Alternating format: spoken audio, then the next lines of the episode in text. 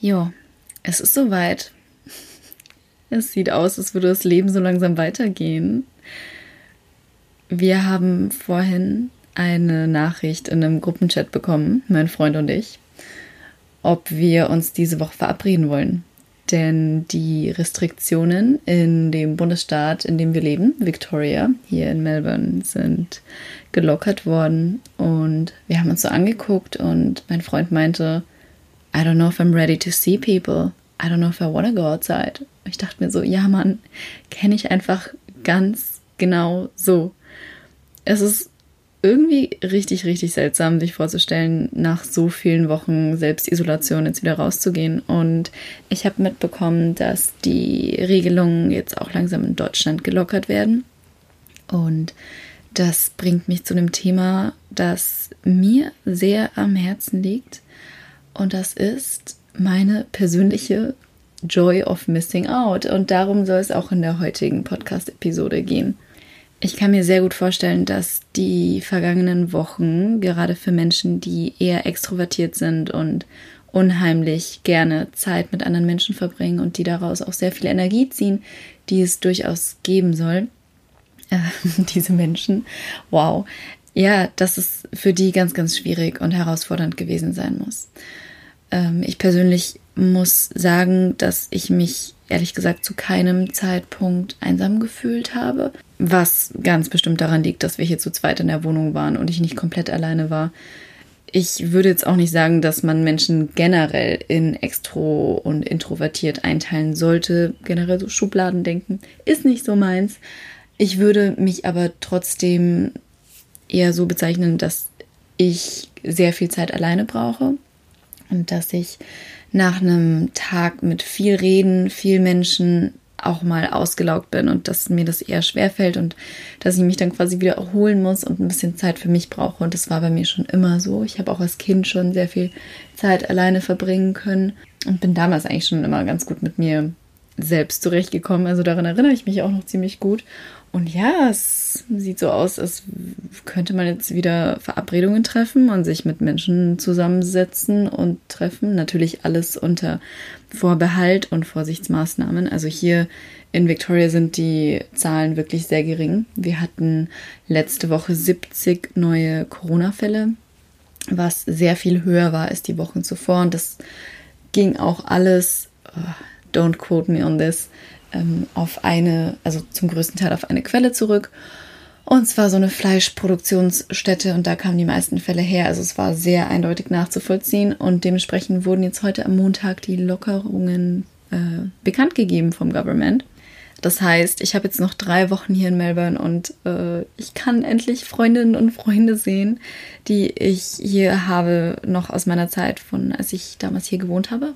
Und darüber freue ich mich natürlich total. Und ich werde die Zeit jetzt auch noch sehr nutzen, bis es zurück nach Deutschland geht. Dennoch ist es wirklich so witzig, finde ich, dass wir zeitgleich gedacht haben, mein Freund und ich, oh mein Gott, wollen wir überhaupt rausgehen? Wir fühlen uns in unserem kleinen Nest so wohl und verbringen halt auch wirklich beide gerne Zeit zu zweit oder alleine. Und das war auch vor der Selbstisolationszeit schon so. Und vielleicht ist es auch so ein Berlin-Ding, dass man, ja, vor allem in Berlin sehr schnell neue Leute kennenlernt. Und dass wir alle durch unsere sozialen Medien, durch WhatsApp Messenger, durch sämtliche Messenger irgendwie immer verbunden sind. WhatsApp hatte ich übrigens eine ganze Zeit lang gelöscht, weil mich das irgendwann einfach so fertig gemacht hat, weil ich immer das Gefühl hatte, okay, am Ende des Tages sind da 15 ungelesene Nachrichten oder unbeantwortete Nachrichten. Und das staut sich dann so. Und ich hatte immer das Gefühl, ich muss darauf antworten, ich muss darauf zurückkommen. Ich habe mich auch wirklich schlecht und schuldig gefühlt. Oder manchmal fragen Leute dann auch nach, so, hey, antwortest du eigentlich noch? Oder hey, was ist jetzt damit? Mich hat das teilweise so gestresst, dass ich äh, irgendwann auf einem anderen Nachrichtendienst umgestellt bin. Habe auch den Leuten Bescheid gegeben, so hey, nächste Woche bin ich nicht mehr bei WhatsApp zu erreichen. Habe das dann auch durchgezogen. Und aus beruflichen Gründen und auch beim Reisen ist das dann irgendwann ein bisschen schwierig geworden. Außerdem hat mein Opa WhatsApp und äh, der mag das immer richtig gerne, ähm, Bilder zu versenden. Und ich finde das auch super, super schön. Und ich wohne ja weit von meiner Familie entfernt. Und deswegen habe ich es mir dann irgendwann wieder runtergeladen, vor allem weil ich mit ihm in Kontakt sein wollte. Und nach und nach haben Menschen das wieder rausgefunden. Und ähm, ja, jetzt stecke ich wieder im gleichen Dilemma wie zuvor. Denke aber auch nicht, dass das an WhatsApp liegt, sondern viel eher daran, dass man einfach einen gesunden Umgang mit sozialen Medien und mit Messengern finden muss. Und äh, da nehme ich mich nicht aus. Den habe ich persönlich, glaube ich, noch nicht gefunden. Würde aber sagen, dass ich generell versuche, sehr viel weniger Zeit als früher am Handy zu verbringen und schon gucke, dass meine Screentime wow, unter vier Stunden am Tag bleibt, was einfach so viel Zeit ist. Jetzt bin ich ein bisschen abgeschweift. Es soll ja eigentlich darum gehen, ähm, ja, so ein bisschen, wie man sich nicht schlecht dafür fühlt, wenn man gerne Zeit alleine verbringt. Joy of Missing Out. Und die habe ich ganz, ganz krass.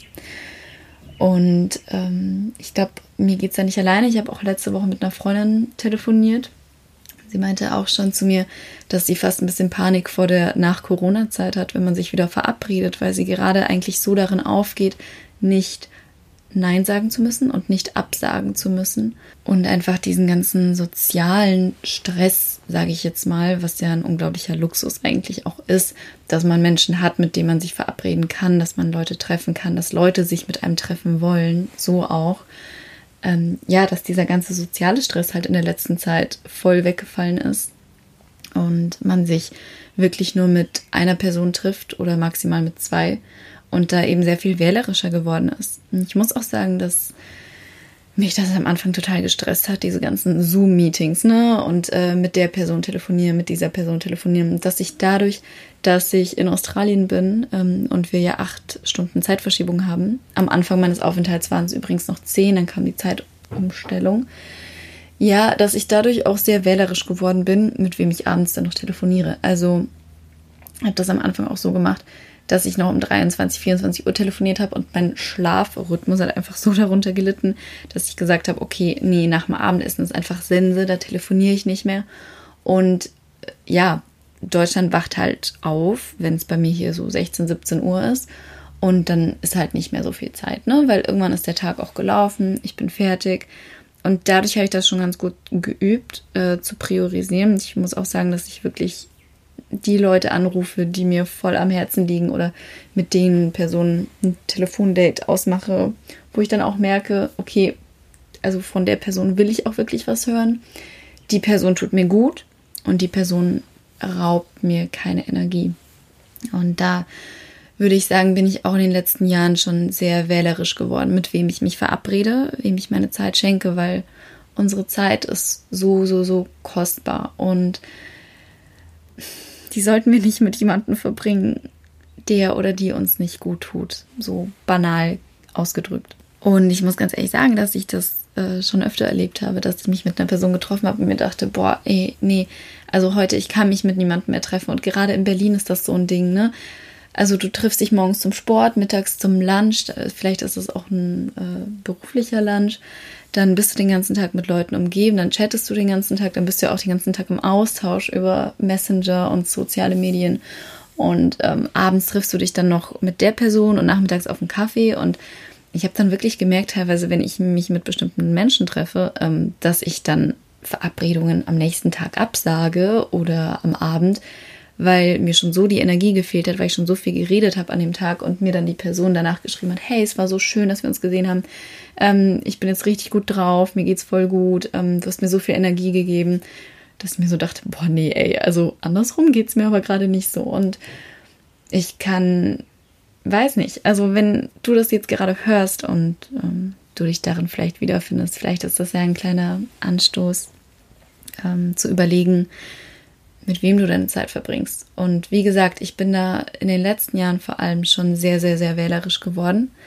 Wenn ich mit jemandem Zeit verbringen möchte, dann gebe ich wirklich alles und mein Kreis ist eher kleiner geworden und ich bin da fast ein bisschen zu wählerisch geworden vielleicht, weil ich dadurch eventuell Menschen nicht in mein Leben lasse, weil ich mir immer denke, hey, ich liebe meine Freunde so sehr und meine Familie und die sind mir so wichtig und für die finde ich so oft schon nicht genug Zeit. Ähm, und dann bin da ja auch noch ich. Ne? Also am Ende des Tages kann ich nicht jeden Tag von Verabredungen nach Hause kommen und nicht mehr für mich sorgen, weil das muss natürlich die Basis sein. Also man kann ja nur von Herzen geben und von Herzen Beziehungen führen und sollten Beziehungen das nicht eigentlich alle sein, wo man wirklich von ganzem Herzen dahinter steht und mit Liebe gibt, wenn man, ich finde, das kann man auf Englisch sehr viel schöner sagen, from a place of love and overflowing kommt.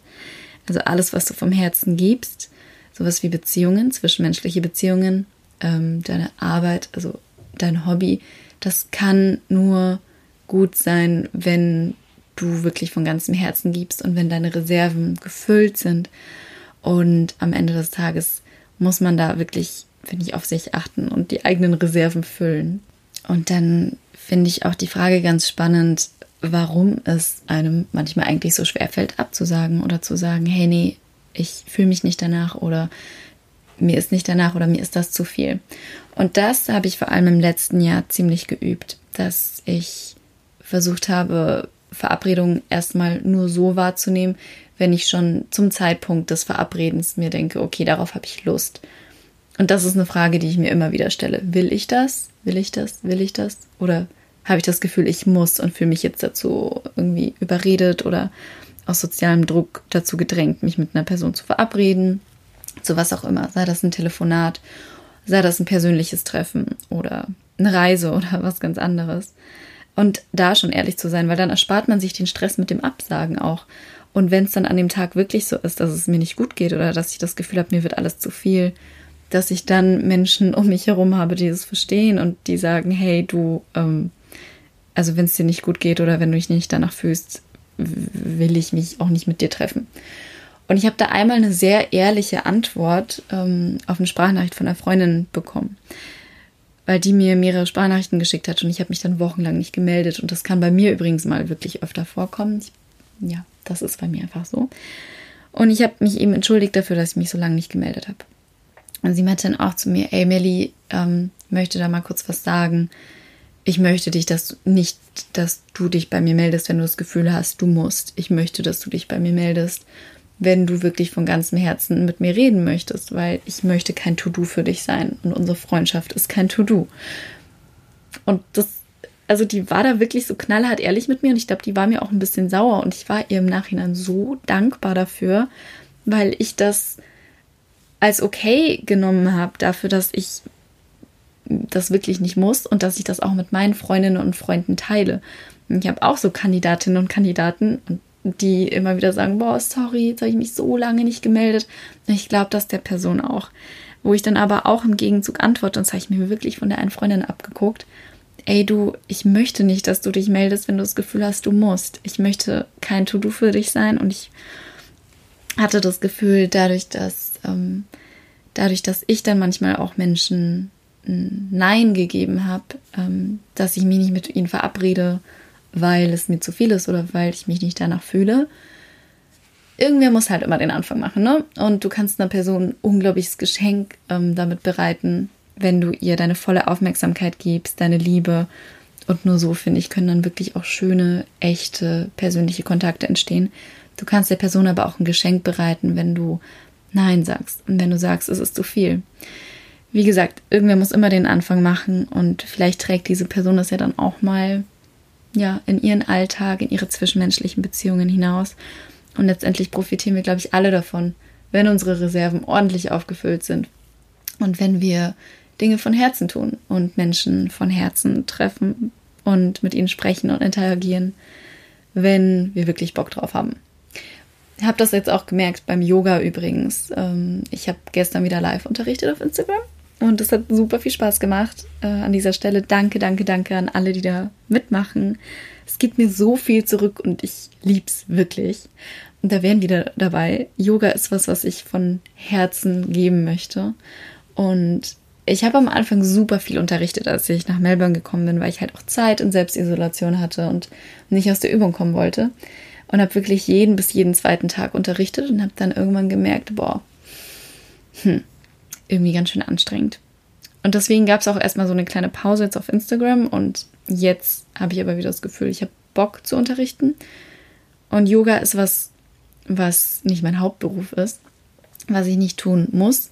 Und das war auch nie meine Intention, überhaupt zu unterrichten. Habe ich ja auch schon mal in einer Podcast-Episode erzählt. Wenn ihr die noch nicht gehört habt, dann guckt mal rein. Ich habe sehr viel zu meiner Yoga-Teacher-Ausbildung in, glaube ich, Folge 5 erzählt. Auf jeden Fall ist das so eine weitere Sache. Ich möchte in meinem Leben einfach von Dinge von Herzen tun, weil klingt so klischeehaft, aber unser Leben ist kurz und jeder Tag ist ein Geschenk und jeden Tag möchte ich mit Dingen füllen, die ich richtig gerne tue. Klar muss man auch mal das Bad putzen, aber ähm, am Ende des Tages möchte ich auf meinen Tag zurückgucken und mir denken, ja Mann, das hat Spaß gemacht. Und genauso ist es beim Yoga, wie gesagt, wenn ich das Gefühl habe, mich macht das müde oder ich gebe nicht von ganzem Herzen, dann mache ich es auch nicht gut. Und deswegen habe ich da dann erstmal eine Pause reingehauen. Und so. Ja, wie machen wir das jetzt diese Woche? Also mein Terminkalender füllt sich schon so langsam mit schönen Dingen. Ähm, und ich kenne mich auch schon, dass ich wieder das Gefühl habe, ich habe Social Pressure, wenn ich zurück nach Berlin komme, dass ich mich bei Leuten melden muss ja, vielleicht ist diese Podcast-Episode jetzt auch eine kleine Erinnerung an mich, dass es okay ist, sich Zeit zu nehmen, ähm, dass man immer ehrlich sein soll. Ehrlichkeit ist das Wichtigste. Und hoffentlich auch an die ein oder andere Person, die da gerade zuhört, dass ein Nein auch ein Geschenk sein kann und dass Freundschaft und Zwischenmenschliches kein To-Do sein sollte. Hm, das kommt am Ende des Tages nicht auch immer beim anderen an. Ähm, wenn du nicht wirklich Zeit oder Lust oder Energie auf die andere, für die andere Person hast. So, ist a Rap. Viel mehr habe ich gar nicht zu sagen. Ich hoffe, euch geht's gut. Ich hoffe, ihr seid gesund, wo auch immer ihr da gerade seid. Ähm, danke fürs Zuhören. Ich mache jetzt hier mal einen Cut. Freue mich über jede Nachricht, über Feedback, über eine positive Bewertung bei Apple Music, über einen Share.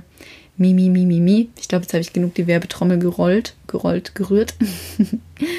Und äh, wünsche euch einen wunderschönen Tag. Hoffe, du machst heute was, was dich glücklich macht. Bis dann.